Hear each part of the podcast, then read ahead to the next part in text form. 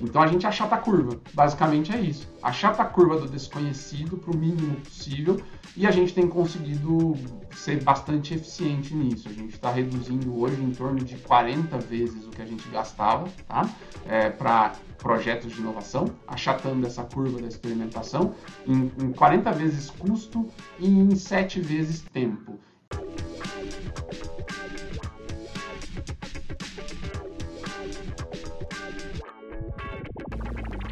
Olá, muito bem-vindo, muito bem-vinda a mais um episódio do Ailvo Boost, o podcast onde nós falamos sobre pessoas transformando as suas empresas através da inovação. Sou Luiz Felipe Carvalho, sou CEO aqui na Evo e hoje a gente vai falar sobre experimentação, validação de hipóteses, pilotos em grandes corporações e corporações tradicionais.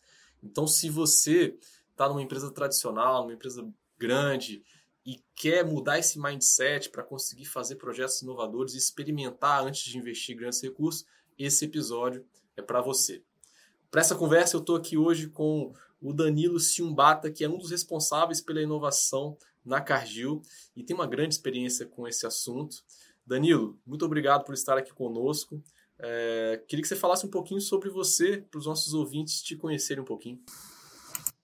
Bom, bom dia aí a todos. É, Luiz, prazer estar aqui contigo. É, pessoal da Evo, temos um carinho muito grande aí, né? Uma jornada conjunta. É um prazer aqui poder compartilhar um pouco da, da minha experiência. É, bom, falando rapidamente aqui sobre mim, eu tenho aí, completando esse ano, 20 anos de, de vida e experiência nesse mundo de inovação, os últimos 11 anos aí focado em transformação e inovação corporativa. É, já fui fundador de startup, já fui fundador de hub de inovação é, e, e, nesses últimos 11 anos aí, nessa jornada de inovação corporativa, de transformação em grandes corporações. E aí, como você mencionou, hoje eu estou é, na, na Cargill, no nosso Centro de Agricultura e Supply Chain para a América do Sul, é, com essa responsabilidade de construir a nossa estrutura de inovação, muito focado nesse Lean Startup Mindset, né, e, e de construir uma máquina de experimentação para validação de hipóteses, captura de novos valores, é, mudanças culturais, né, um, um change muito grande por trás disso tudo. Então é um prazer poder estar aqui e compartilhar um pouquinho aí da, da nossa vida e da nossa experiência. Excelente, Danilo. Cara, prazer estar aqui com você. Assim, obrigado por topar estar nesse episódio. Você tem um case aí dos mais extraordinários que eu já vi na área de inovação.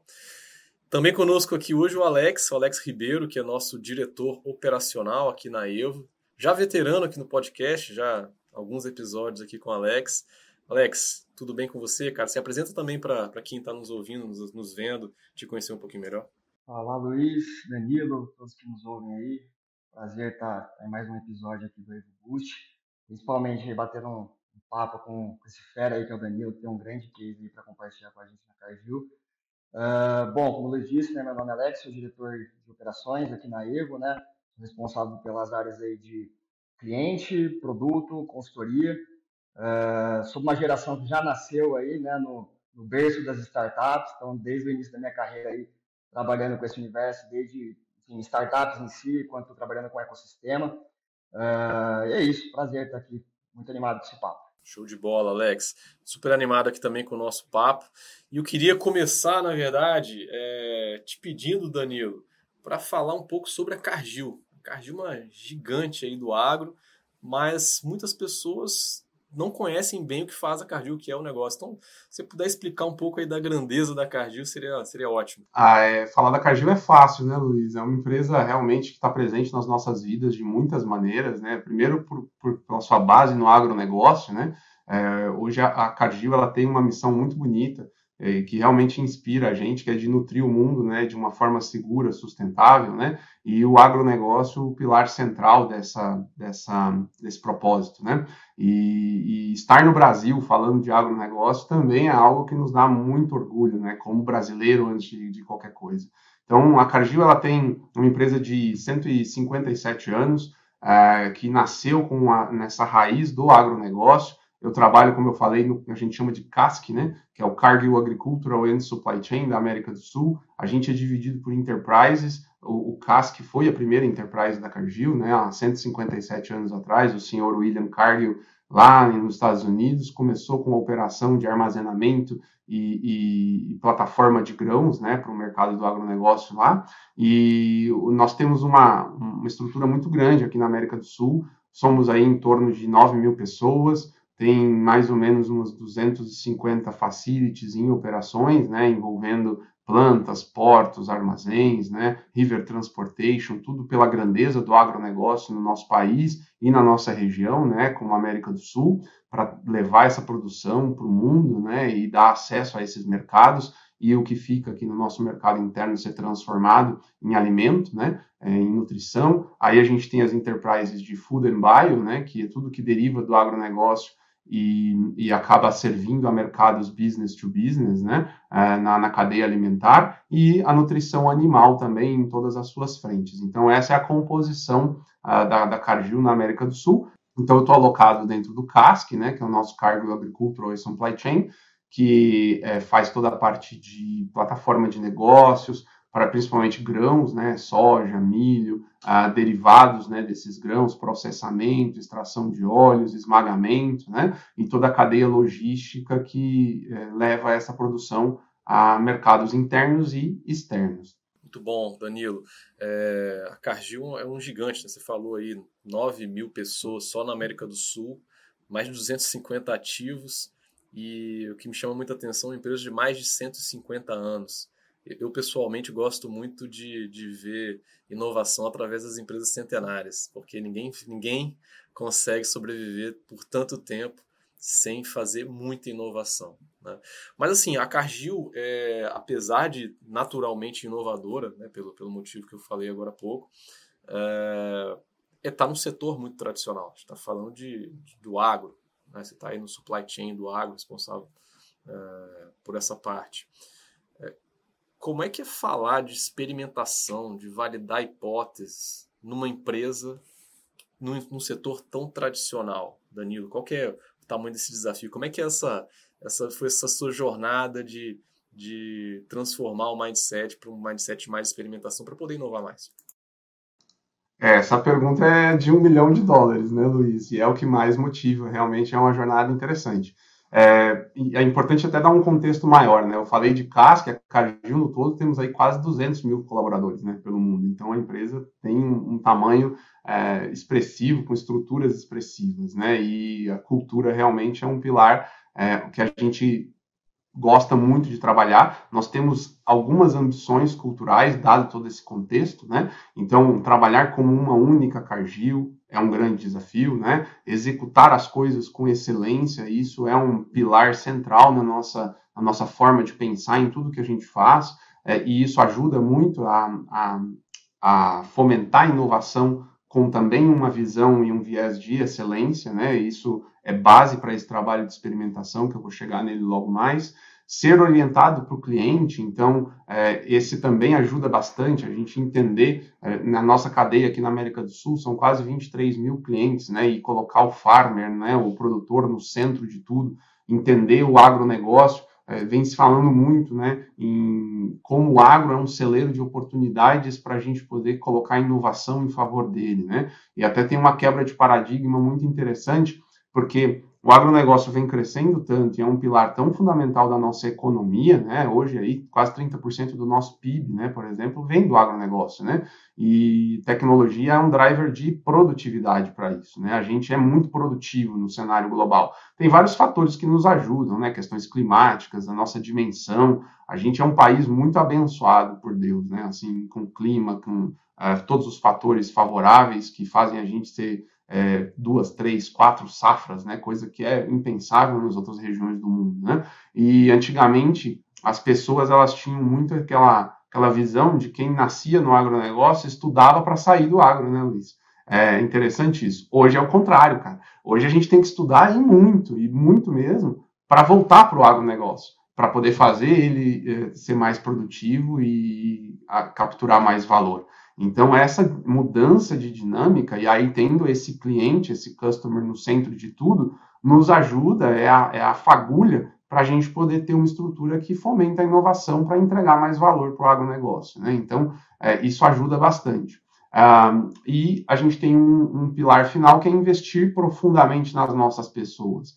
Então, construir uma estrutura que ajuda as nossas pessoas internas a atender melhor os clientes e inovar com excelência, é, todos esses componentes que a gente chama de ambições culturais nos ajudam muito a entender, ok, como que a gente precisa, então, construir uma estrutura para poder ter um mindset mais ágil, para poder ter um mindset de experimentação contínua, de iteração, de teste de hipóteses, porque a gente trata a inovação na sua fase mais primária possível, né? Captura de oportunidades, onde a gente vem da estratégia para servir melhor os, melhor os clientes e aí a gente experimenta para poder ter evidência, né? A gente sai do, do, do cenário de incertezas ou de hipóteses, né? De, de ter muito assumption para começar a construir um conhecimento baseado em dados, baseado em evidências. E isso só tem uma forma de fazer que é experimentando, né? Então a gente serve a nossa estratégia. A inovação hoje ela é um, é um enabler, né? uma ferramenta da nossa estratégia para atender melhor os nossos clientes e as nossas pessoas internamente. Então, é uma jornada muito grande que requer processo, que requer cultura, que requer uma jornada muito hands-on de apoio no desenvolvimento dessas capabilities, né, dessas capacidades. Não é fácil fazer, mas é, a coisa boa é que o método está aí, né, Luiz? Não, não, tem fórmula mágica, né? Existe um método por trás, existe uma ciência por trás, e que o que a gente tem visto é, há, dois anos atrás era uma crença, uma, na nossa visão estratégica de que isso era possível ser feito numa organização como a nossa, e hoje a gente já tem evidências que mostram para a gente que é sim possível e que dá para gerar muito valor. Acelerar a curva da eficiência da inovação, basicamente fazer a gente ser um pouco mais inteligente, um pouco mais ágil, é faster and smarter é o, o pilar central aqui. Só fazer uma perguntinha rápida aqui para o Danilo, pegando um gancho que que ele trouxe, né, sobre a importância de dos processos e cultura, né, nesse sentido da experimentação. E a gente sabe que, por mais que seja importante esse movimento bottom-up, né, assim, é muito difícil você mudar uma cultura e, e um processo a nível de governança, né, num nível muito macro, sem o envolvimento né, uh, da alta liderança nessa mudança. Como que foi na Cargill, assim, nesse sentido, cara? Houve envolvimento, foi puxado esse movimento pela alta liderança? Como é que foi? Alex, essa tua pergunta é ótima também, porque é verdade. A gente começa um movimento bottom-up, mas ele tem que ter uma direção de top-down, tá? Porque é a visão da estratégia. A felicidade que nós tivemos na Cargill é que ela passou por um movimento de transformation muito forte. Foi desse movimento de transformation que, que saiu algumas diretrizes estratégicas e dessas diretrizes a visão de que nós precisávamos investir um pouco mais na criação de uma estrutura de inovação. Então, eu tenho essa felicidade de responder diretamente para a nossa estratégia, é, ter esse, esse sponsorship muito claro. Então, isso é chave, tá? Até posso te dizer que não só da Cargill, mas da minha experiência aí, e eu já tive más experiências também, tá? Não tem só coisa boa para contar. A gente tem jornadas que não dão certo, né, na vida, e a gente acaba entendendo o que, que são fatores cruciais. Sponsorship em grandes organizações é fator crucial. Sem ele, você não tem direção estratégica. E se você não tem direção estratégica, a inovação ela luta muito para entender o seu lugar dentro daquele contexto organizacional. Se não tem uma visão clara de para que, que inovação existe, qual a finalidade dela, como ela vai ajudar o negócio, né? Porque se inovação não ajuda o negócio, a gente também está fazendo inovação errado, né? É, se a gente não está impactando as pessoas, dando campo para as pessoas criarem é, e no final do dia gerar novos valores e, e fazer criação de valor mesmo para o business, é, a gente tem algum problema aí no meio do caminho. Então, no nosso caso, Uh, eu tenho uma atuação dentro do Transformation Office, né, para a Enterprise, o que facilita muito, porque a gente tem uma visão clara de quais são os elementos que a gente quer transformar, dada essas visões de ambição cultural, né, e a partir disso, sponsorship, tanto da, desde a nossa presidência, né, até a nossa estratégia, e de, no, no, nosso caso aqui, a gente tem uma estrutura bem complexa, né, é, é, é, é matricial, muito ampla, né, dado o tamanho da empresa, então eu tenho várias lideranças, né? O que a gente faz é entender para cada uma dessas lideranças o que é valor, aonde inovação pode ser utilizado e entregar, ajudar a entregar esse valor. e aí a gente consegue sponsorship para aquela finalidade, atendendo a estratégia macro e a estratégia de cada uma dessas outras áreas que a gente tem. Sem sponsorship, Alex, não acontece. Porque você vai. A gente, a gente tem um termo muito legal que a gente usa, que é não usar a bazuca para matar uma formiga. Né? Então, se eu não tenho a direção da estratégia, acaba acontecendo isso. Né? Você tem, às vezes, uma excelente estrutura, um excelente projeto de inovação, mas para quê? Qual a finalidade dele, né? Perfeito, Danilo. Eu, não tenho dúvidas de que a inovação precisa estar em toda a organização, mas a, o começo precisa ser top-down. Se não tiver comprometimento da alta liderança, a gente vê isso nos, nos nossos clientes, nos nossos cases. As empresas que têm melhores resultados têm sim uma, uma visão é, de muito, muito fortalecimento pela alta liderança, né? um patrocínio forte ali, um entendimento de que é necessário um investimento consistente nesse processo. Agora, voltando à questão da experimentação, né, que é o nosso principal tema aqui, é, quando fala de experimentação e você falou do, do Lean Startup, né, a startup enxuta, que posso dizer que um dos principais expoentes aí foi o Eric Ries, né, que trouxe essa, essa visão, mas inicialmente talvez até mais voltada para as startups, né, na linha de experimentar, de você criar ali hipóteses e, e, criar um processo disciplinado em que você vai testando né, antes de investir mais. Só que quando é uma startup, pelo menos a realidade da maioria delas, é falta de recurso. A startup não tem recurso para investir, então o, método se encaixa perfeitamente. Eu não tenho muito dinheiro para fazer mesmo. Eu tenho um método aqui que é bom para quem não tem muito dinheiro para fazer. Eu, uso ele, eu vou crescendo, vou fazendo experimentos, declaro hipóteses e vou sendo bem disciplinado ali para entender se eu sigo no caminho se eu pivoto. Né? Ou se eu até mato a startup, vamos dizer assim, no último momento que eu percebo que, nossa, não consegui é, fazer isso virar. Uma empresa grande, né, de grande porte, que tem recurso para investir, que vem ali de acho que no passado, inovação para a grande empresa era P&D, né? fazer um grande projeto, um grande projeto de pesquisa e desenvolvimento, investir muito recurso, milhões para cada projeto. Né? Você não faz nada numa, numa grande empresa com poucos milhões, milhares de reais. Será? Né? A gente vê várias empresas, inclusive o próprio Eric Ries depois escreveu um livro, né, o Startup Way, falando disso na GR, mas outro gigante, e a mudança de mindset né, de uma empresa que cara, cada projetinho começava de bilhão já. E como é que você leva o mindset para uma empresa desse tipo?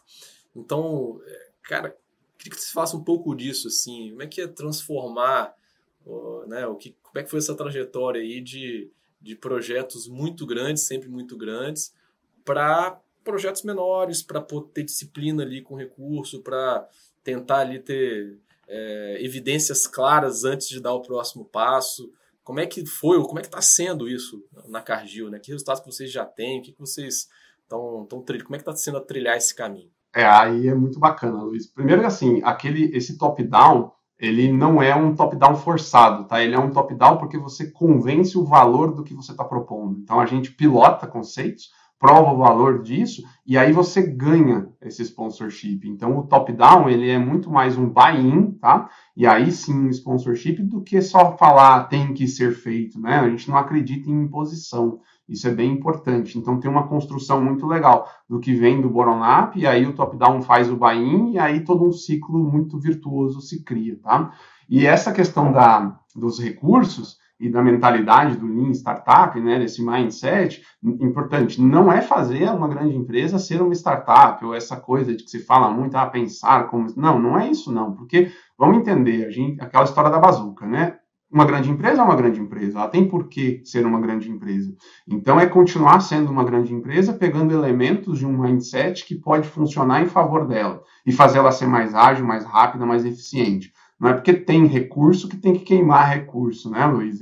A escassez de, de recursos, ela, claro que força, no caso da startup, não tem outro caminho, mas não significa que uma grande empresa, porque ela tem muito dinheiro, ela precisa gastar muito dinheiro, né? Então, aí entra o driver da eficiência, sabe? De você olhar a inovação é, eu gosto sempre de falar que o Lean é o pai de tudo, né? A, a, todas as metodologias ágeis que a gente conhece hoje vieram do Lean, né? do Lean raiz mesmo, né? Do sistema Toyota, do Lean Six Sigma, enfim, né? É, e isso é basicamente otimização de recursos. O que, que a gente faz com esse mindset? é provar que experimentação é passo primário para a validação de uma hipótese antes de chegar num projeto. Então, uh, tudo parte de um cliente que precisa de algum atendimento, né, que tem alguma oportunidade. A gente trabalha muito com opportunity spot ou problema mesmo. Tem essa questão de também desmistificar uh, o ter problemas. Né? Nós, todo mundo tem problemas para resolver, e isso é bom porque esse é o material bruto da inovação, né? Tem algum problema no mercado ou uma oportunidade que na maioria das vezes surge de um problema não atendido, né? A partir disso, para quem? Que cliente é esse no meio do caminho? Pode ser cliente interno e pode ser cliente externo também. Aí você constrói uma proposta de valor que é uma hipótese. Percebe que eu estou falando de todo um design. Todo esse design faz parte de uma jornada, de um processo que é o processo de inovação, né? E aí você consegue criar formas aonde a gente fala muito em MVP, né, em protótipo, tem um conceito que a gente gosta muito de pré-prototyping, né, de antes de chegar no protótipo, né, porque tudo isso vai esmagando a tua, é, a tua curva de aprendizagem, sabe, vai te fazendo diminuir e validar sempre com dados, com informação real, sair do prédio, né, que a gente fala de, ok, quer um cliente, vamos colocar isso na frente dele e capturar a informação real, não o que a gente acredita. Então, você também tem uma inversão muito interessante, que é, e isso em grandes corporações é chave, tá? Quando a gente fala de eh, metodologia de projetos, normalmente toda grande empresa sabe executar as coisas muito bem, por isso que ela é uma grande empresa, né? A empresa tem excelência na execução. Então, você jogar um grande projeto na mão de uma corporação vai ser muito fácil, porque sabe o que tem que ser feito e vai executar com excelência, com todos os recursos que tem. Agora, quando a gente fala, opa, eu acho que aí eu já estou navegando em uma incerteza, não cabe, não encaixa nessa máquina de projetos, porque projeto não lida com incerteza, né? Projeto projetiza, planeja e executa aquilo que se sabe. Então me dá o business case, fala para mim qual é o fluxo de caixa, qual é o, o NPV dessa tua iniciativa. Quando você sabe, é fácil responder. Agora, quando você não sabe, você começa a inventar esses números, se você tenta forçar isso dentro de business case. E aí é onde a gente começa a ver projetos que se estendem muito tempo e consomem aí sim muito dinheiro, porque nasceu com base de incerteza, não teve a, a, a, jornada de validação dessas hipóteses, e aí você perpetua, às vezes, um problema. Tá? Então, o que a gente criou foi, e um ponto importante aqui, tá, Luiz? Antigamente, falo isso 2015, vai? Quando esse negócio de inovação corporativa no modelo de Lean Startup e ecossistemas de inovação, Open Innovation explodiu, né? Ah, a gente fazia isso, não conseguia fazer dentro, dentro da corporação, né? Você tinha que fazer fora. Por isso que, inclusive, eu fui fundador de Hub de Inovação, porque era um ambiente onde esse tipo de pensamento não cabia dentro da empresa, né? Se falava muito que o, o organismo, né, o metabolismo da empresa matava esse tipo de coisa, e era verdade. Então você tinha que tirar dentro da organização, criar spin-offs, né, células, colocar dentro dos hubs para ser quase que um clandestino modo de operação, né? Hoje eu particularmente acredito que isso já não funciona mais, tá? Eu acho que para a inovação ser escalável, ela precisa hackear o sistema por dentro. Então, como hackear o sistema por dentro é que é a dificuldade, porque aí você pega aquele ambiente de certeza, preserva ele, explode ele para trás, cria uma máquina de validação de hipóteses, aí você não trabalha mais com business case, você trabalha com hipóteses case, né? Então vamos lá. Qual a tua hipótese? O que, que você acha? Se você sabe, você já sabe o caminho, vai para projeto. Agora, se você não sabe, se você acha que a gente fala muito XYZ, é muito legal essa metodologia aí, quem quiser, tem o, o, o Alberto Savoia, que foi um dos fundadores do Google, né, ele que criou essa metodologia, sugiro que vocês olhem, é o Prototyping XYZ, que é, eu acredito que X% de pessoas vão pagar Y por Z coisa. Isso é uma hipótese, que ela precisa ser experimentada. Aí entra uma habilidade, um capability muito legal, que é como desenha uma hipótese, como desenha um experimento, um MVP de verdade. Porque essa é outra coisa que a gente vê nas corporações. Termos que caíram em uso comum e não são praticados da forma correta. MVP, Agile, né, Luiz? Então você vê MVPs de 3 milhões. Poxa vida, isso já não é um MVP, né? É, ah, mas a gente está falando de um projeto de 100. Mas eu te dou certeza absoluta que você consegue fazer esse MVP que você está fazendo com 3 milhões com 30, 40, 50 mil em 90 dias para validar a tua hipótese inicial. Sabe por quê? Na base do desconhecido, quando a gente está navegando em incertezas, se a gente não constrói as camadas de iteração com base em experimento e dado real, você vai construir um assumption enorme que vai virar um projeto que aí não atinge o mercado, que lá na fase de projeto ele vai te mostrar que a realidade era outra, entendeu? Então a gente achata a curva. Basicamente é isso. Achata a curva do desconhecido para o mínimo possível e a gente tem conseguido ser bastante eficiente nisso. A gente está reduzindo hoje em torno de 40 vezes o que a gente gastava tá? É, para projetos de inovação, achatando essa curva da experimentação em, em 40 vezes custo e em 7 vezes tempo. E isso vale muito, né, Luiz? Então, quando a gente está dentro de uma empresa, é, o que, que você faz com isso? Você inova mais. Você consegue construir estratégias de inovação muito maiores porque justamente você tem uma máquina que faz mais rápido e mais barato. Então você continua com o mesmo recurso, mas você faz muito mais coisa. É, isso é que é bacana. Tá? Então, mais ou menos por aí. Só fazendo um pequeno complemento, a fala foi, foi muito rico, tem muitos pontos para explorar assim, mas é, acho que no final a gente sabe como qual é a trajetória é, é padrão que, que, as inovações costumam é, percorrer né, nas grandes corporações até serem implementadas. E é uma jornada extensa, né, onde no final são avaliados projetos, né, assim, e aí você tem que fazer business case, orçamentação desses projetos, né, e esses, esses comitês eles avaliam o potencial de um projeto, não o potencial, por exemplo, da validação de uma oportunidade, o aprendizado que ela vai trazer. Né? E no ambiente que você tem, cara, muito, muito, muito risco, né, como é o de inovação, você tem muito mais hipóteses do que certeza, não adianta fazer matriz de risco. Né? Assim, você precisa fazer a gestão dessa incerteza, né? abraçando ela, percorrendo ela, combatendo ela no mundo real, fazendo experimentos, né? fazendo, fazendo hipóteses ali. E a grande questão é que sempre houve, de uma maneira ou de outra, né, é, é experimentações assim nas grandes empresas, né, mas muito bem guardada ali no contexto de P&D, né, no sentido de, de, método científico, né, mas como aumentar né, a cobertura dessa mentalidade para o resto da empresa e também para trabalhar de forma mais ágil, né? É experimentação, mas é uma experimentação assim com um ritmo muito diferente do que costuma acontecer no T&D, né? De iterações muito rápidas. Então, assim, acho que é, é um tema bem relevante assim essa questão de como mudar a mentalidade das pessoas, né? Para essa validação de hipóteses. E a gente está falando das pessoas até de alta liderança, que é quem vai aprovar esses grandes projetos, né?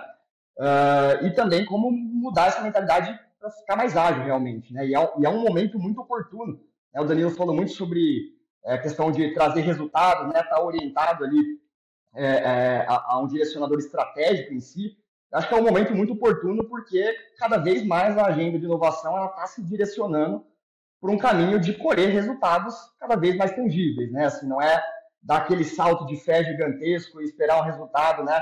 Óbvio, tem contextos em que isso acontece, né? Você descer ali, né? Você não vai de fato conseguir um, um resultado do dia para a noite, mas, cara, se a gente precisa, para conseguir resultados né, mais tangíveis, acho que o contexto de experimentação ele, ele é super oportuno, porque você consegue validar né, aprendizados, e o aprendizado ele tem que começar a ser enxergado também como um ativo, né, quase como um ROI ali, né, o aprendizado ele tem muito valor. Então, acho que assim, é um momento super oportuno para a gente estar tá tratando desses assuntos. Isso que você falou é muito legal, Alex, por um elemento também. Fazendo isso, você começa a construir um ambiente seguro para as pessoas dentro da tua organização poderem inovar. Por isso que eu falei que não é, eu não acredito muito naquele modelo antigo de é, tirar de dentro da empresa, porque se, quem fica na empresa? Quem inova são as pessoas, gente, né? A gente tem que construir uma estrutura onde as pessoas possam inovar, das múltiplas áreas, com seus múltiplos problemas ou oportunidades. Então, essa, essa coisa também da área de inovação, ela tem que ser vista como uma área enabler, uma área suporte para as áreas de negócio. Porque as áreas de negócio é que fazem a geração de valor no final do dia. A gente fala muito isso, não é tecnologia, é gente que conhece as suas demandas, que conhece as suas estratégias, os seus clientes, e eles precisam saber inovar. Então, como que a gente faz isso de forma segura dentro da empresa, sem criar uma estrutura onde o erro é aceitável, mas eu não posso errar com 2 milhões, 3 milhões, né? Esse negócio do, ah, é fail fast. Ninguém quer errar, gente. Vamos, vamos ser honesto aqui. A gente trabalha, quando você trabalha em grande. Nem, nem startup quer errar, porque se ela errar, ela perde o recurso. Né? o erro faz parte, infelizmente, é uma realidade. Então, de novo, como eu achato a curva para mitigar o risco, sabendo que o erro vai acontecer, que as hipóteses, muitas delas, não vão se confirmar, que eu vou precisar pivotar, iterar, reconstruir aquilo. Então, não é fazendo grandes projetos onde eu consumo muito dinheiro e muito tempo. Porque essa é outra realidade que a gente vive, né? Tanto as startups, né? A torneira secou, né? O cash burn acabou, né? A gente tem visto isso. E em grande corporação, isso desde sempre. Você tem é, FP&A, você tem planejamento estratégico, você tem que se orientar a, a, metas e resultados, né? Então todo mundo tem as suas carreiras, nenhum executivo quer errar, né? Todo mundo quer preservar os seus trabalhos, né? Muito muito complicado chegar e falar, ah, errei, que bacana que foi. Não. Agora se eu resolvo ter um ambiente onde eu coloco a regra de falar, até aqui, tudo bem, a gente aceita. Essa é a nossa régua de risco, tá? E isso muda de empresa para empresa. Cada um vai delimitar os seus suas quatro linhas do jogo. Por isso que a área de inovação tem que construir essa estrutura para dizer, ó, aqui o ambiente é seguro, pessoal, aqui tudo bem, nós não estamos é, medindo a inovação com base no que a gente mede em projetos, tem governança, a gente chama de soft governance, né? Por que, que tem governança? Porque é muito básico, o que a gente não mede, a gente não gerencia, a regra é a mesma. E para ser bom, para executar com excelência, a gente tem que saber o que, que a gente está medindo. O que muda é as métricas são muito diferentes. Né? Então, não, eu não posso pegar as métricas do mundo tradicional e tentar aplicar ela para o ambiente de inovação e incerteza, onde eu tenho lá vários tipos de inovação. Né? Você tem que ter um framework que a gente chama de pistas né, dentro do nosso framework. As naturezas de inovação são respeitadas. Então, quando eu estou falando de um novo serviço, de um novo modelo de negócio, de um novo produto, entra o R&D também, né? Quando a gente está desenvolvendo no R&D, a gente já tem isso cientificamente há muito tempo, né? Que é os Technology Readiness Levels, né? Os TRLs, que vai de 1 a 10. Então, desde quando você está na a, a, pesquisa básica, né, de aplicação, até a construção de um protótipo de laboratório, é a mesma coisa, percebe? É um framework. Você só vai mitigando, achatando a curva de acordo com a natureza de inovação. Tecnologia. A gente tem um dado muito legal, que é a, o gap, né, do hype, né, que a gente fala. É, o quanto a gente tem de tecnologias que são tidas como inovadoras e disruptivas e o quanto isso é aplicado dentro de empresa que no final do dia se confirma, né? Valida aquilo. Ah, eu acreditava que aplicar inteligência artificial em tal processo ia reduzir tantos por cento da minha, da minha, do meu retrabalho. Aí você vê o gap de dado de mercado, é na média 30% de divergência entre aquilo que se acha e aquilo que se concretiza. Como é que você faz para poder é, ser mais eficiente nisso? Experimenta, pô. Você acha uma coisa? Bota ela para experimentação. A gente tem uma. Eu acho o grau máximo da adoção da cultura disso, sabe? Hoje a gente tem lideranças, é muito legal ver isso, tá? Que o pessoal às vezes vai com uma ideia de projeto e aquilo é questionado, né? Então, é, ok, entendi o que você quer fazer, mas vem cá, você tem certeza disso? Não, tenho certeza. Ó, não compra, hein? Eu acho que você precisa ir lá para o hub de inovação antes validar a tua hipótese e aí depois a gente conversa. E o depois é 90 dias, entende? Então, o ciclo é rápido. Né? Outro conceito legal é entender o que é risco, tá? É, que é outro entendimento que ninguém tem direito, né? O que, que é risco? Pô, risco é simples, é a variação entre aquilo que eu sei que vai acontecer e o que eu acho que vai acontecer e efetivamente acontece, né? Experimenta, que aí você vai ter uma noção real do teu risco.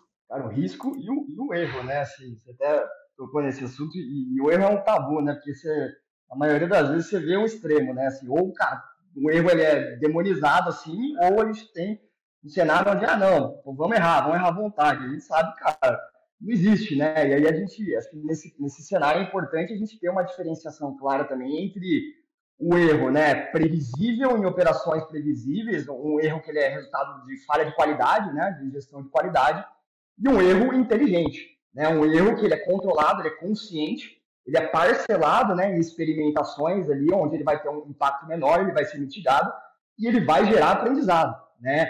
Ele fala, cara, para escalar você tem que pilotar, né? Então, assim, pilotar tanto no sentido de ajustando a direção constantemente, aí um erro inteligente, consciente, ele ajuda muito nesse sentido, ou pilotar também no sentido de fazer piloto, né? Como, como a ferramenta para conseguir né, percorrer esse caminho. Então, cara, a, gestão de risco e gestão de erro, assim, acho que é um, são dois conceitos assim essenciais para a gente conseguir mudar na cabeça, virar essa chave na cabeça das pessoas assim para um, uma mentalidade maior de experimentação. Né? É, e a gente falando de erro, risco, é, tem, tem uma componente que, que o Danilo trouxe aí que, que é esse limite, né? Ou seja, você faz uma POC hoje com um valor menor, você consegue experimentar com, você falou, 40 vezes menos na média, né? Os projetos. Então você naturalmente já coloca um teto nesse, nesse, nesse risco. Né? Então o erro começa a ter um impacto menor. E, e mas tem uma outra componente que eu até queria é, explorar, que é como que você torna isso disciplinado e mede isso, né? Você falou algumas vezes de métricas, né? Então, que métricas que a gente está usando?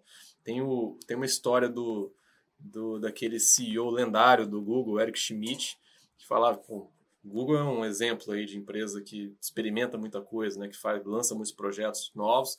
Dizem que quando sentava alguém na mesa dele para falar de um projeto novo, tô com uma ideia nova aqui, ele falava, legal, vai lá, experimenta, faz 100 clientes felizes depois você volta e a gente começa a discutir isso. Isso é uma métrica. Se essa história é verdadeira ou não, não sei, não estava na mesa dele, mas é uma métrica, né? Ó, quando você conseguir me trazer aqui 100 clientes felizes, provavelmente com um budget X, é, a gente começa a conversar disso. E, e essas métricas são fundamentais para você até saber se experimento está dando certo, né? senão vira achismo de novo. A gente volta para a subjetividade, volta para premissas ali e, e acaba se apaixonando pela solução que se deu, que é um grande risco nesse projeto. É, como é que é isso para vocês? Se vocês dão algum direcionamento de métricas, porque essa validação precisa, em algum momento, ser metrificada e, e olhada e batida com alguma. Uh, pô, eu esperava chegar em tal ponto, né? Bati ou não bati? Esse experimento deu certo ou deu errado? Ele me dá um caminho para seguir, pivotar ou parar? Vocês dão algum direcionamento para essas métricas, Danilo? Muito legal, Luiz. E assim, é importante frisar que o Google também nos mostra o que não fazer, tá? Porque a gente não trabalha no Google, né? Eu falo isso sempre. A gente vê muito exemplo de, ah, o Netflix faz tal coisa, o Google faz tal coisa. Gente, nós não trabalhamos no Netflix, né? A gente trabalha em empresas bicentenárias, de mercados muito tradicionais. Então, vamos só pegar o que vale e o que dá para ser replicado, porque não dá para se é, basear por esse tipo de, de empresa que já nasceu nativo tecnológico, que nasceu de inovação, é outra cultura, é outra base. Mas o Google Glass está aí para mostrar que o Google também falha em experimentar, né, gente? É bem interessante isso, né? E até, até hoje não acharam a finalidade daquele negócio, porque não teve validação, não teve experimentação, pularam a parte que, da metodologia que eles mesmos criaram, e, enfim, todo mundo conhece a história, né? É, é legal olhar métricas por dois, duas dimensões, tá, Luiz? Primeiro, a, a métrica de vou chamar de programa, tá? Quando você olha numa visão de o teu programa de inovação, aonde as tuas áreas de negócio têm os portfólios delas, né? E aí você tem um atendimento de área estratégica, né? Lembra que a gente falou de inovação ser um enabler estratégico. Então, que, que eu olho para saber se isso está acontecendo na vida real é um, um, setup de métricas específicos que vai estar tá muito relacionado à estratégia do negócio, a geração de valor, né, as métricas de valor da própria empresa e quantidade de experimentações, os funis de inovação, a saúde dos funis de inovação dessas áreas, né, como que isso está performando, né, a performance da inovação como um todo, é um setup específico de métricas. Com esta criação do processo, é interessante que a gente às vezes acha que, poxa, isso vai fazer a inovação ficar mais rígida, vai trazer burocracia. Aí depende do como, da tua habilidade de fazer. Tem esse risco? É verdade. Você não pode fazer engessar a inovação mas tem uma jornada que você precisa saber criar, porque o ambiente seguro traz recursos, tá? É, a gente, com um ano dessa estrutura, a gente conseguiu ter um budget específico para inovação, porque a gente deu segurança para a organização. Porque a gente disse, olha, a jornada de inovação é essa, sistematicamente conectada com a gente, então agora que a regra do jogo é essa, a gente precisa de recurso. E não tivemos nenhum problema em conseguir, porque geramos confiança. Eu falo uma coisa que é, é bem legal dar um podcast para falar disso, mas eu digo assim: quando a gente é líder de inovação, é, a gente faz duas coisas principalmente. A gente lidera ego, tá? Isso é bem importante entender, tá? E gerencia medo, tá? Dentro de grande empresa é isso. Você vai liderar egos e gerenciar medos. Então, como que você mitiga isso? Você vai conseguir tudo que você quer, tá? É, e a segunda parte da métrica é as métricas das inovações mesmo. Então aí depende do tipo de inovação, como que eu vou medir? Eu falo sempre depende, porque você tem lá os 10 types of innovation, cada um é medido de um jeito diferente. O que a gente faz dentro da nossa jornada é criar o que eu chamo de how to win templates. Então, como que eu ajudo as áreas a entender o que, que ela precisa medir para aquela inovação específica? E é muito fácil, tá? Você tem que fornecer uma jornada simples. Nós temos sete passos onde a gente olha problema e oportunidade, tá? Uma coisa ou outra, como que isso acontece, para que cliente. Aí percebe que você vai juntando na caixinha de ferramenta um monte de método, né? Você vai juntar business model, você vai juntar value proposition, você vai juntar lean, enfim, o que for preciso para você responder as perguntas certas, né? Para que cliente eu estou falando? Agora, para esse cliente, eu tenho uma proposta de valor que eu acho, que é a minha hipótese. Agora eu vou falar de solução. Solução entra no quarto passo. É o que você falou, é muito legal. Se você não tem esses how to win templates, você pode ter certeza que as pessoas vão vir falar de solução como passo um. Ah, eu acho que a gente tem que fazer AI generativa ou chat GPT para. Pera, calma. Qual o problema? Para que cliente? Com que proposta de valor e hipótese? Vamos voltar três passos antes. Aí eu construo uma potencial solução e aí eu sabendo essas quatro coisas, Luiz, eu entro nas métricas. Porque aí eu chego lá na, na, no funil de inovação e falo, ó, é, comitê de inovação, ou o que você quiser fazer né, dentro do teu grupo, para pedir aquele budget, a gente vai fazer isso para atender esta dor ou oportunidade e a gente vai medir assim, aí vamos lá, depende da inovação, quantidade de clientes que vão ter adoção, a, o X número de receita que a gente acredita que isso vai trazer, né? Lembra do XYZ, né? Eu acredito que ao menos X número de clientes vão pagar Y valor, né? É, dinheiros mesmo, né? Porque se não paga, não tem valor, né? É, e vai ter uma adoção de Z tamanho de mercado, Z churn, Z é, é, customer life cycle, o que for, né? Tem um milhão de formas de medir, depende do que você está propondo a gente se baseia muito dos nossos tipos de inovação. Então, hoje a gente olha muito assim, testamos muito tecnologias emergentes para nossa área de indústria 4.5.0, né, que a gente tem uma área de smart manufacturing, que é uma, uma, uma capability crítica para nós, né, em função do tamanho.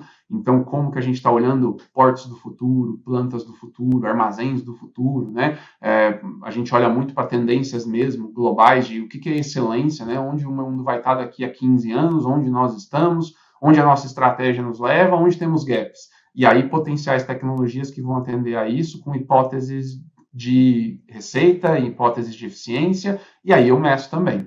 Ah, você tem novos produtos, novos serviços que podem ser feitos para o nosso cliente final, né, para o nosso customer, e é medido de uma forma diferente. Então, são capabilities muito diferentes. Vai depender do tipo de inovação que a gente está falando. O importante é você saber, ter essa forma de tratar cada bichinho de inovação de um jeito diferente. Deixa eu só captar essa, essa resposta e já emendar uma outra pergunta, Danilo, porque isso para mim é, um, é, um, é um grande, uma grande questão para as organizações. Já participei de alguns comitês e participo de comitês de, de avaliação de, de oportunidade de investimento, de inovação. É, e matar as iniciativas é uma parte difícil. Vocês, vocês têm critérios claros para isso? Como é, que, como é que chega aquela hora que você fala, legal, testamos, a gente tinha essa hipótese, era para esse cliente, a gente resolvia esse problema. Ó, fizemos um teste aqui, testamos três ciclos, não deu certo, a gente mata.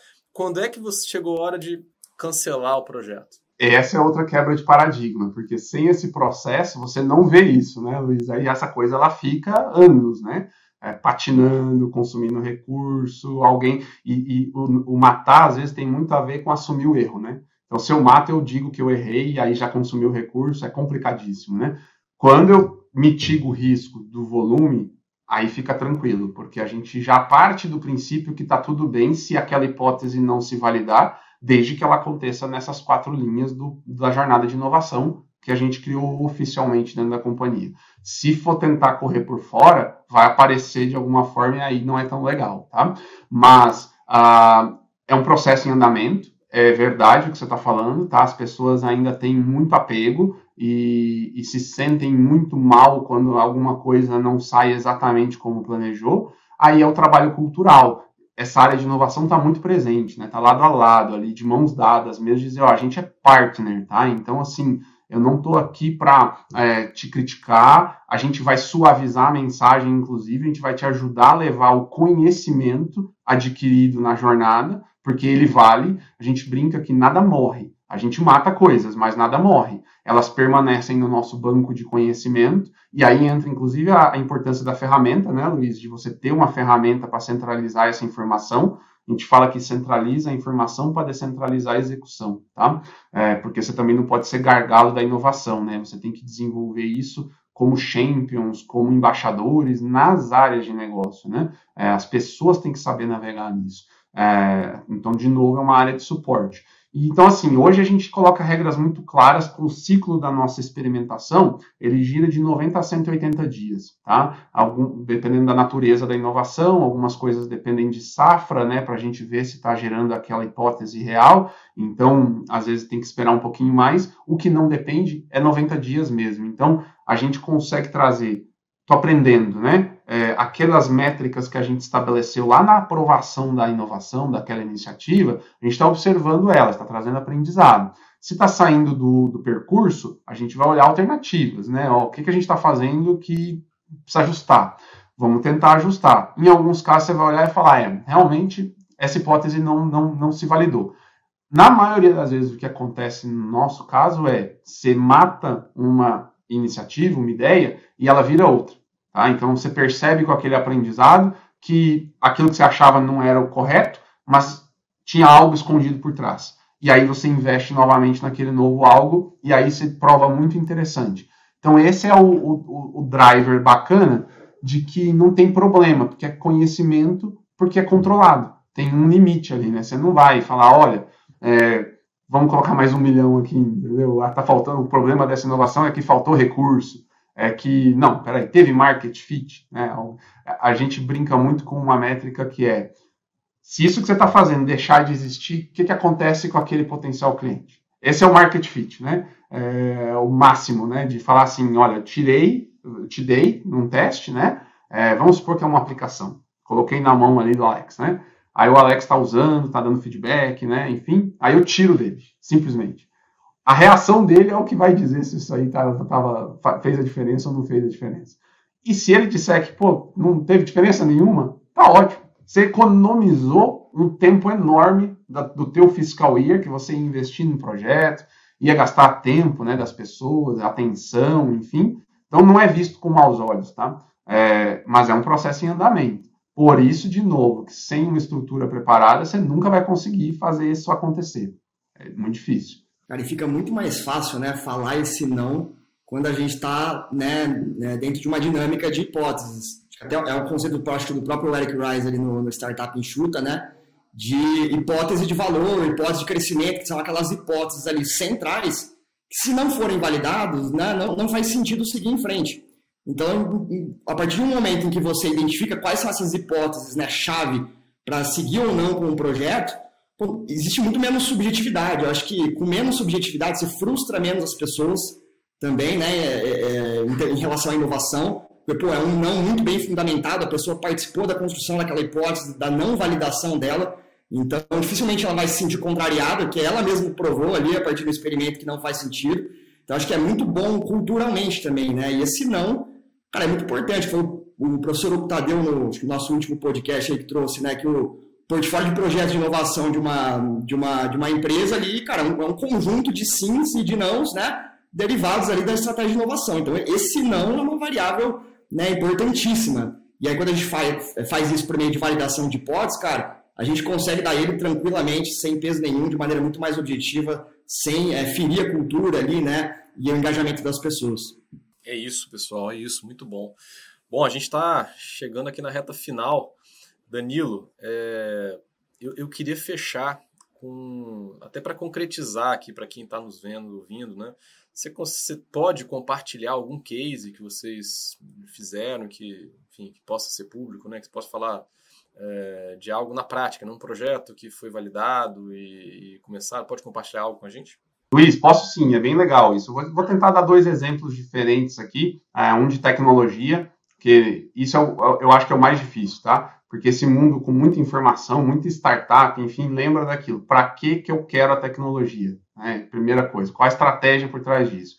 E aí depois eu experimento. Senão isso acontece muito. A gente começa a embutir novas tecnologias dentro da empresa, cara, sem finalidade nenhuma, enfim. Então isso é um exemplo legal de, de falar, tá? E o outro eu vou falar de um serviço que é não óbvio, totalmente não óbvio aí, que, enfim, é importante só ressaltar, tá? Eu vou falar de duas inovações lembrando que a área de inovação não é quem faz, a gente ajuda a área de negócio a fazer. Essas inovações são comunicadas já, então acho que é legal falar e, é, e até dar visibilidade para as pessoas que merecem, né? Porque esse é outro ponto. Reconhecimento de pessoas, né? Cultura de inovação, você precisa reconhecer as pessoas, dizer é, é, o que elas estão arriscando, né? Elas estão saindo do seu ambiente comum e, e, e se desafiando, né? Isso é bacana também. É, e a área de inovação ela tem que servir de, de palco para essas pessoas, porque elas precisam estar tá em evidência, tá?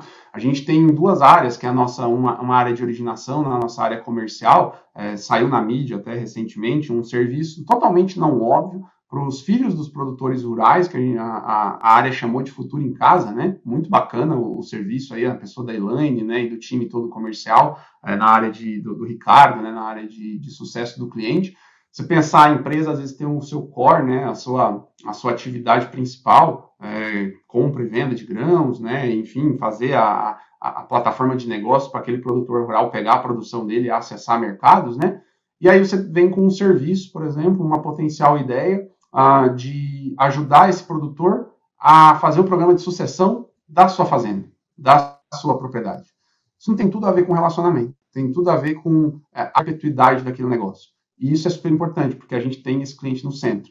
Então, essa área criou um experimento, era uma hipótese, né, é, de que isso poderia ser bem aceito, que o cliente ia gostar, que a gente ia fazer uma coisa nunca antes feita, que era criar um programa de educação mesmo, inclusive em cocriação com parceiro externo, nesse caso aí foi com a USP Exalc, né, ah, para capacitar aquele filho a, em gestão mesmo, em negócio, em business, em tudo que envolve o agro, em novas tecnologias, em agro do futuro. Lembra que a gente falou de pegar aquela pessoa que antes ela estudava para sair lá da fazenda e ir para a cidade? Hoje não, ele vem para a cidade para pegar conhecimento e voltar para a fazenda e perpetuar o negócio dos pais. E isso é muito legal. E foi feito um experimento de seis meses tá? É, com um índice muito bacana de, de aceitação. Aí você vai medir, por exemplo, engajamento, satisfação, né? Você não está falando propriamente de retorno financeiro, você está falando de perpetuidade de relacionamento. Percebe que a métrica muda, né? É, e hoje tem uma fila de espera para o ano que vem para construir a fase 2 desse. Aí sim virar projeto, né? Virar algo que vai escalar e vai ser bem maior. Então foi uma, uma experiência muito legal e até tem que parabenizar o time todo, né? Porque foi é, muito bacana, porque foi totalmente fora do quadrado do negócio, da principal área de atuação e do que era inclusive a relação daquele cliente com a, a própria Cargill, né? Então foi muito bacana e parabenizar eles aí. Quem quiser pesquisar, saiu na Bandeirantes aí, chama Futuro em Casa, tá? E uma outra, um outro case bacana que aí a gente tem uma estratégia muito forte de zero harm, tá? Pelo viés operacional, é, de mandar as pessoas para casa sempre é, seguras, né? Todos os dias. Então, isso é um, um pilar muito forte dentro da Cargill. É, e a gente fez uma experimentação com é, inteligência artificial e visão computacional para mapeamento de risco né? Existia uma hipótese que tecnologia poderia ajudar a nossa área de segurança a mapear riscos e dentro das nossas operações tem muito risco, né, gente? Acho que todo mundo viu aí há, há pouco tempo atrás uma tragédia, né, uma fatalidade que aconteceu é, dentro de um armazém que explodiu, né? Porque se, as pessoas não sabem, né, que é, é, o, o, grão da soja, eu falava isso, eu já teve, estive em um outro podcast e falei isso, o, o, o cara olhou estranho para mim, eu falei, o grão de soja explode, gente, porque é vivo, né? Tem, um, tem toda uma química ali, existe uma poeira que é química, enfim, e teve uma fatalidade aí grande, né, que aconteceu há pouco tempo.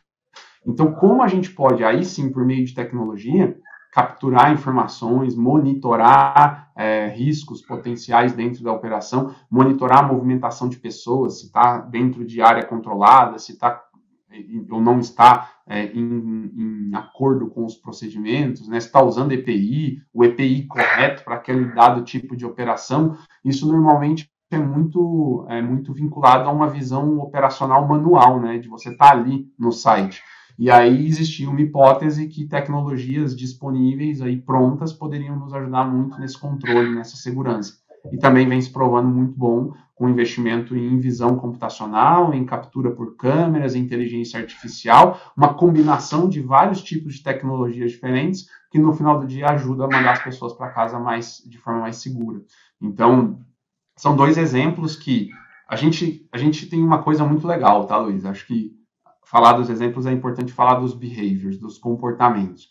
Com, com a jornada de inovação e com a, a, a participação das pessoas, a gente conseguiu ter comportamentos desejados. E dentro desses comportamentos, a gente fala de cultivar inovação, olhar para os problemas com uma, uma visão além do óbvio, trazer sim novas formas e maneiras que a gente poderia estar tá atingindo valor. E valor não estou falando só de valor econômico, né? Acabei de falar da segurança, né? É, se desafiar, é, ter ideias criativas, trazer essa criatividade para um modelo de agilidade e disciplina para poder fazer ela sair do papel, é, ter diversidade. Isso é um olhar diverso, né? A gente entender que inovação não acontece sem múltiplos pontos de vista, múltiplas formas de enxergar, não existe um dono da verdade.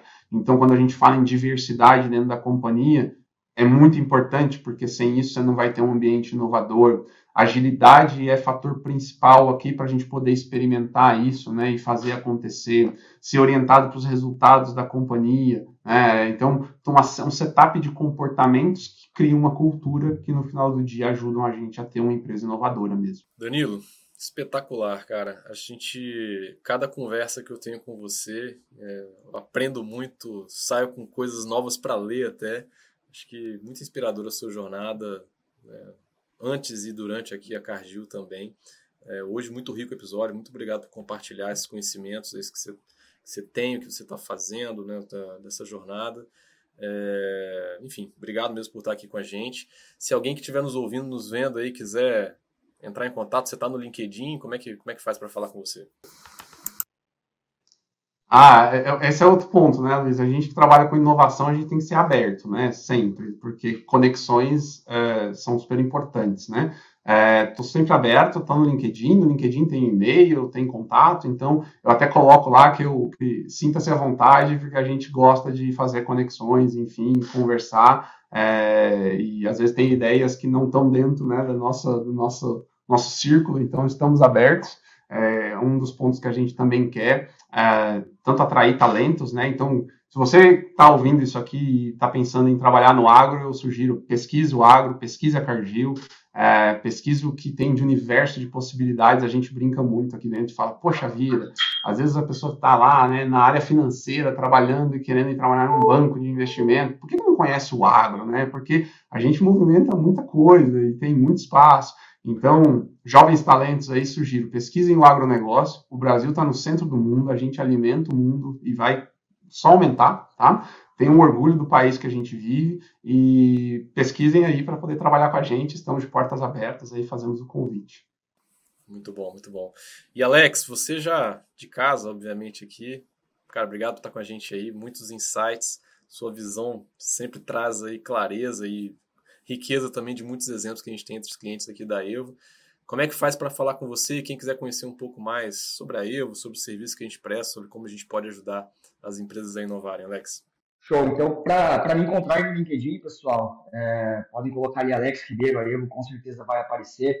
Podem me, me chamar por e-mail também, então alex.junior.evo.com.br. Uh, ah, para saber, saber mais sobre a Evo, né, tem a vontade de entrar no nosso site, evo.com.br.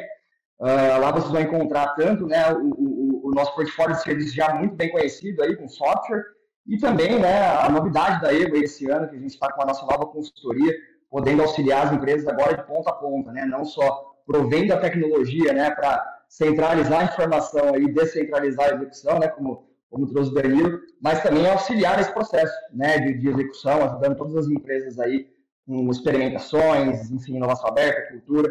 À vontade aí para nos chamar, vai ser um prazer bater um papo com vocês.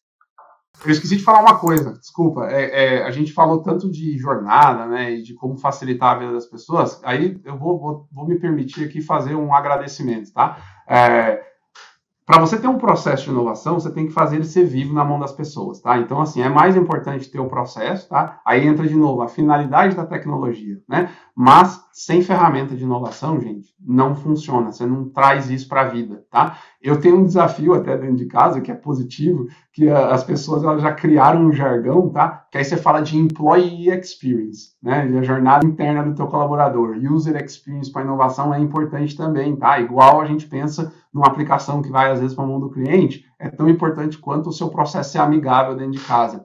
E aí entra a ferramenta, tá? Para nós, e não é a primeira jornada que a gente tem com a Evo, né, Luiz? Mas é, é, sem a Evo não teria como ter feito tudo isso que a gente falou, tá? Porque toda essa jornada end-to-end, -end, esse é um outro ponto importante, né? O teu processo precisa ser end-to-end, -end, né? Para você ter governança e gestão dele. É, só acontece se você tiver uma ferramenta dedicada para a jornada de inovação. E as pessoas aqui no nosso caso, elas, elas têm uma felicidade tão grande com o user experience da Evo, que o pessoal fala assim, bota na Evo. Eles mencionam o processo de inovação com o nome da Evo, tá? Porque é bacana, é amigável, você tem colaboração, você compartilha as ideias, o pessoal vê o que uma área está fazendo, você tem visibilidade dos portfólios, em empresas grandes, essa é uma grande dificuldade, né? Você ter uma inteligência artificial que diz para você se aquilo já está sendo feito, se não está, né? Para você evitar duplicidades, ter a visão clara da tua árvore dos funis de inovação, né? Ter o Power BI ali com os indicadores específicos. Então, para fazer tudo isso que eu falei, você no final não começa pela ferramenta, né? Senão não tem finalidade. Mas no final você precisa ter a ferramenta para ser vivo na mão das pessoas. E aí, pessoal, aí é, tá, vou deixar para vocês dois falarem, mas o nosso caso é a Evo, tá? Ô Danilo, esse daí, esse eu fico muito feliz com a sua que você falou sobre a Evo. Para a gente é um, um, orgulho danado ser um, ser um parceiro da Cargill nessa jornada de inovação. Essa sua fala vai ter que virar um corte aqui para a gente. Já deixa o pessoal, a Lilian aí que está nos ajudando, Luan da edição, ó, vai virar um corte aí, um corte cheio de coraçõezinhos aí, porque foi é muito legal ouvir isso dos nossos clientes, saber que a gente pode ajudar um processo de inovação tão bonito quanto o da Cargill que dá tanto resultado. Bom, e para você, nosso ouvinte que está tá nos ouvindo aqui até, até o final, muito obrigado pela, pela audiência. Espero que. Espero não, tenho certeza que teve muito valor gerado hoje, porque muita coisa boa. Eu aprendi bastante, tenho certeza que todo mundo que está tá nos ouvindo também trouxe bastante conhecimento. Se você gostou, compartilha com os amigos, né? Leva para quem também pode ser ajudado por esse conteúdo. Quiser falar comigo, eu estou no, LinkedIn, Luiz Felipe Carvalho, a Evo, fácil de me encontrar lá, sempre aberto para uma conversa. É, ou no e-mail direto também, luiz com s, felipe.carvalho, arroba aevo.com.br. De novo aí, é, aberto para poder ajudar a sua empresa a inovar mais ou bater um papo sobre inovação, está sempre disponível para isso. Um grande abraço e até o próximo episódio do Evo Bush.